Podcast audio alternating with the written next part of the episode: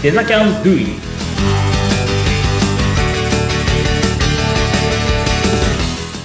皆さんこんにちはデザインキャンパスの浜野ですアシスタントの相本です。浜野さん、今日もよろしくお願いいたします。はいよろしくお願いしますさあ今日はデザキャンドゥイット17回目を迎えましたけれども、はい今日も素敵なゲストの方お迎えしておりますので、皆さんにご紹介です。並木さん、一言お願いいたします。ありがとうございます。5秒で人を引きつけて制約率を上げる、えー、反則ツールの、えー、ディレクションをやっております。並木と申します。どうぞよろしくお願いします。お願いいたします。5秒で引きつけるなんていうね、キャッチコピーがとても気になるんですけれども、そのあたりのね、お話もね、伺っていきたいと思います。はい。はいはい。並木さんはですね、はいあの、うちの今やってるそのスクールのデザインキャンパスの中野校っていうのが今度できるんですよね。へその中野校の、えっ、と、担当スタッフということで、まあ今日はですね、あの、お呼びしたというような流れになってます。へえ、はい八王子のまたキャンパスとはまた違う。そうなんですよ。また毛色がね、違うのが中野の方にでき、できるんですよね。で、そこに今、並木さんがいて、で、まあうんせっかくなんで、ちょっと並木さんにそのあたりの PR も含めて、ちょっと今日はお呼びしたというような流れですね。なるほど。はい。では、いろんなお話今日は聞かせていただきたいと思います。はい。今聞いてくださってるリスナーの皆さんのために、自己紹介簡単に、並木さんお願いできますか？はい。ありがとうございます。あの、最終学歴としては、あの、武蔵野美術大学を卒業しておりまして、えーそこでは、あの、絵画の方を、えーアートの方ですね、あの、やっていまして、で今に至るデザインのに至るような勉強はその時にはしていなかったので、卒業後に、あの、印刷物の、えー勉強だけを、あのーさせていただいて、その後に、えっと、やっとグラフィックデザイナーとして、あのー反則ツールの制作をする会社に入社して4年間やっておりました。そこで反則ツール、反則グッズというものがちょっと聞き慣れないかもしれないんですけれども、うん。あのーなんかこう紙だけのデザインではなくて、うん、何か売りたいとかお店出したいって言った時に、うん。こう一通り、あのーは、えー反則、販売促進に関わるもの、ツールを全部作れるうん。ようえーな会社におりました。そうです。名刺とかロゴショップカードとか。とか、チラシとか、カードとか、そうですね。はい。はい。あと、商品パッケージとうか、ん。店内のポップとか、そんなものを作る会社に、お4年間おりました。で、その後はフリーランスに、あの、すぐなりまして、独立したんですけれども、まあ、ちょっとなかなかうまくいかなくて、なかなか時間かかったんですけど、まあ、13年ぐらい続けまして、で、2016年に法人なりしました。うーん。そう、13年で法人なりして、それが6年前ですね。6年ぐらい法人やられて。はいでそ。の前に13年フリーランスやられてるんですよね。はい。とは、約20年ぐらい前。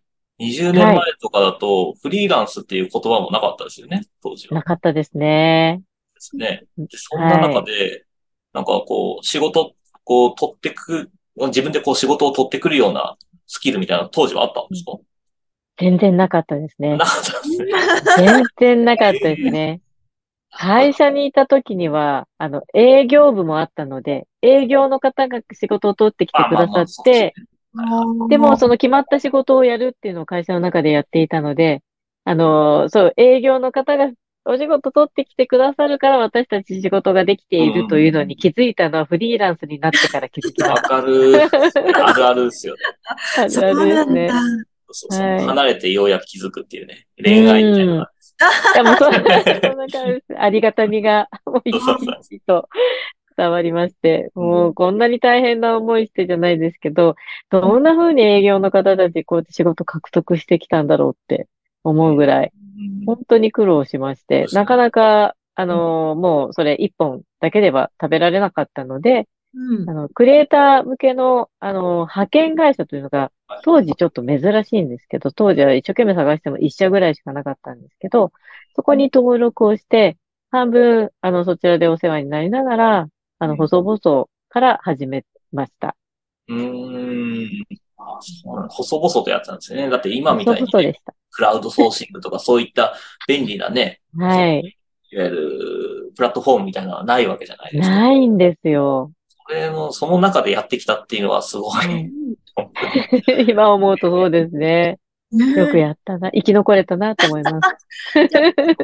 苦労したご経験も、やっぱりスクールで教えるときっていうのに生きたりするんですかね？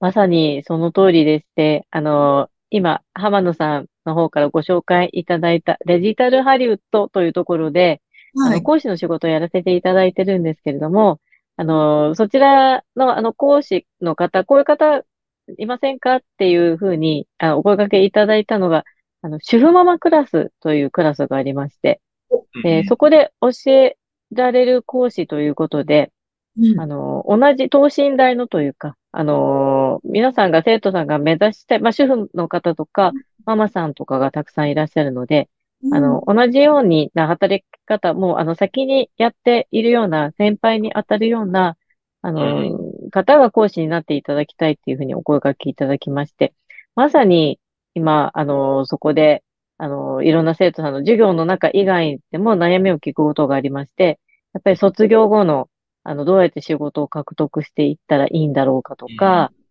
うん。どういうふうに、あの、お客様に提案していったらいいのかとか、そういう、こう、実技というか手を動かす部分以外のところの相談も受けることがあります。今、活かされてるなと思います。うんそうですよね。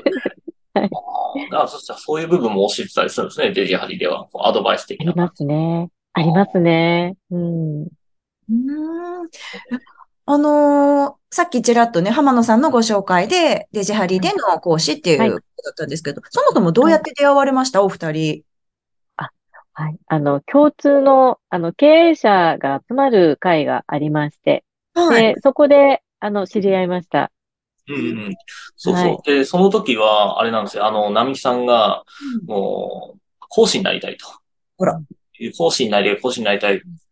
で、ちょうど僕が、その、デジタルハリウッドっていうところで講師やらせてもらっていて、で、そこのスタッフはですね、もう、なんていうの、口癖のようにずっとスタッフが足りないだったりだとか、講師が足りないって言ってたので、ああ、じゃあこれも並木さんちょうどいいじゃんと思って。で、並木さん紹介したら、うんあれよと、あれよあれよといううちに数ヶ月でですね、もうすぐにスタッフ、あの、講師か、講師お願いしますっていうのが流れになって、はいで、今に至るって感じですよね。うん。へえ、すごい。でも、そのね、出会いがきっかけで今、もう姉妹校を作るほどのね、形になるぐらいで。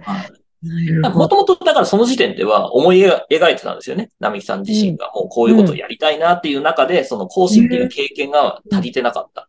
なるほど。実践の、実績っていうか、まあ、いわゆる実践経験はすごくあるんだけども、うん。いわゆるその教えるっていう部分に関しては、まだまだっていうところだったっていうのが、まあ本人の中であったっていうのを聞いてたんで、うん。ちょうどいいやと思ったっていうのが、そうですね、うんきっかけでしたね。うん。うん。ということは、あの、並木さんご自身はもうスクールをやりたいっていう夢があったわけですね。そうです。もう出会った時に、あの、教えたい内容、こういうことを伝えたいっていうのが、もうすでにありまして、もうあの、ひっそりと、あの、教材は作ってあったんです。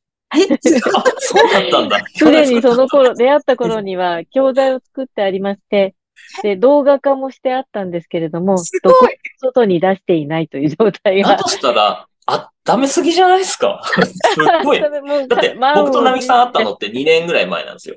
2はい。年ちょっと前なんで、でその頃からすでにあったってことは、2年前のカリキュラムがずーっとこう、今でもこう、成熟されて、成熟されて、おそらく作ったのは、その前の2年、もっと2年前だから、4もっと前なんだ年前に作ったそうだったんだ カリキュラムが今やっと日の目を浴びることになりました。ああ、そうなんですね。すごいですね。もうやりたいって決めたらもう、とりあえず動くっていうタイプですか？並木さん。そうですね。はい。とりあえず、あの、やってみようって思ってすぐ行動しちゃいます。後先考えずに、いや、そこ後ろは見ないです。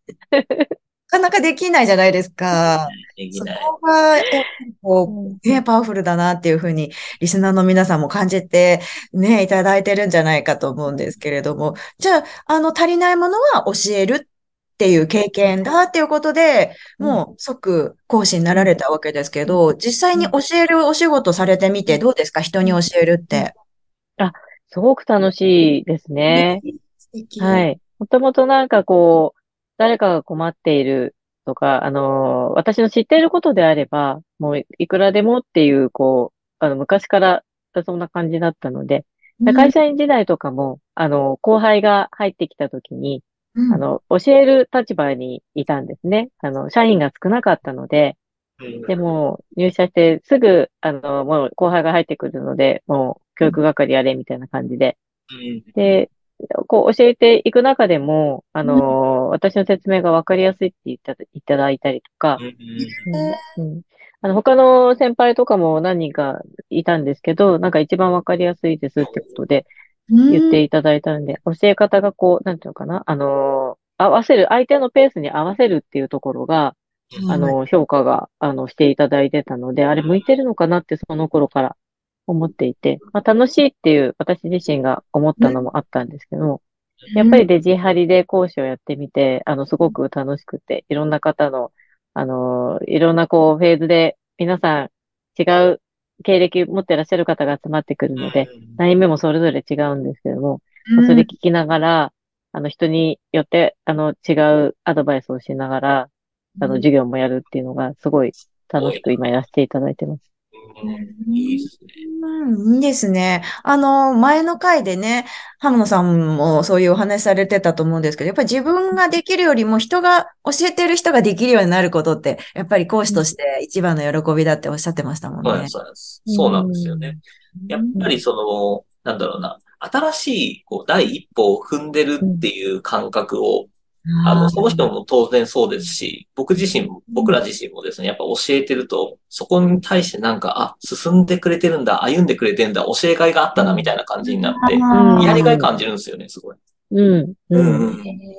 へーわかります。それ、すごく。だから多分ね、好きでやってんだと思います、この仕事。あーうんやっぱそこが好きかどうかっていうのはちょっと講師として、ねそうですね。うん。講師がモチベーション高く、やっぱ教えられる環境にないっていうのは、え。なるほどち。ょっとね、だって、ね、うんだって、シュンとした顔で教えられても困るわけじゃないですか。確かに。元気よく教えてもらった方がいいわけじゃないですか、当然のことだから。うんそれってやっぱ自信から来たりだとか、やっぱ楽しさとか、根本的なところから来るものだと思ってるんで。うん。うん出先は変わりますよね。みんな本当に、熱量が。そう、熱量がある、すごくこう教えるのが好きっていう方がうん。全員ですね。全員集まってますよね。ね、すごくこう、アットホームなところも、ね、生徒さんにはすごくメリットがね、あるのかなと思うんですけれども、はい。あの、最後に、これから詳しくスクールのお話とかも伺っていくんですけれども、並木さんの、あの、得意ジャンルっていうのも今聞いてもいいですか？はい、ありがとうございます。あの、もともとね、手を動かすデザイナーから入ったんですけれども、うん。あの、もう、あの、こう、長く一人でやっていくにあたりに、一番必要なスキルで、ディレクションというスキルがあるんですけれども、あの、そこが一番私の強みだと思っています。じゃあそこをこれからあのまた掘り下げて伺っていきたいと思うんですけれども、時間が本当にねいつも足りなくなっちゃってそうですね。またこれから先に詳しいお話伺っていきたいと思うんですが、えー17回目はここまでとなります。浜田さん、並木さん、ありがとうございました。はい、ありがとうごありがざいました。とうございました。